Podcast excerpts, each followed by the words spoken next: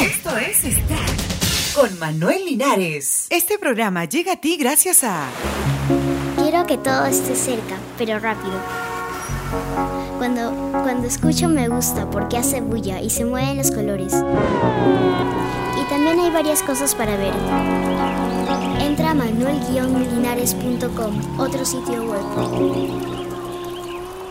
Rudo y Cursi de Gael García y Diego Luna arrasan en taquilla. Los actores mexicanos Gael García y Diego Luna arrasaron en taquilla con el estreno de la película que protagonizan Rudo y Cursi, que se ubicó como la película más taquillera en su día de estreno, informaron hoy sus portavoces. Rudo y Cursi alcanzó una taquilla de 374 mil dólares con un total de 109 mil espectadores en el primer día de exhibición, que la ubica por arriba de lanzamientos mexicanos, como Y tu mamá también en el 2001, que alcanzó 91.770 espectadores y Amores Perros en el 2000, que registró una asistencia de 75.987 espectadores.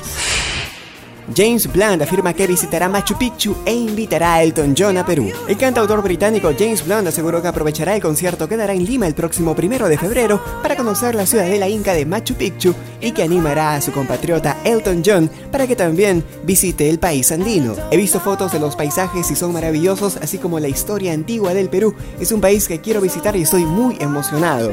Qué trabajo tan increíble que tengo, me siento afortunado de ir a un país como este, declaró el cantante a un diario local. James Blunt afirmó que considera un honor las presentaciones que hará en los conciertos que dará Elton John en Chile y Argentina y anunció que le dirá que también viaje a Perú. Por supuesto que pienso decirle que vaya a Perú apenas lo vea, aseguro. Miguel Bosé cierra su Papi Tour en España.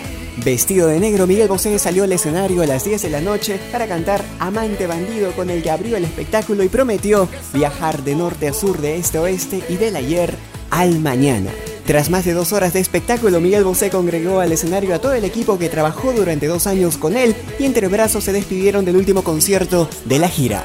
Hasta aquí, Extract les habló Manuel Linares. Hasta la próxima. Chao.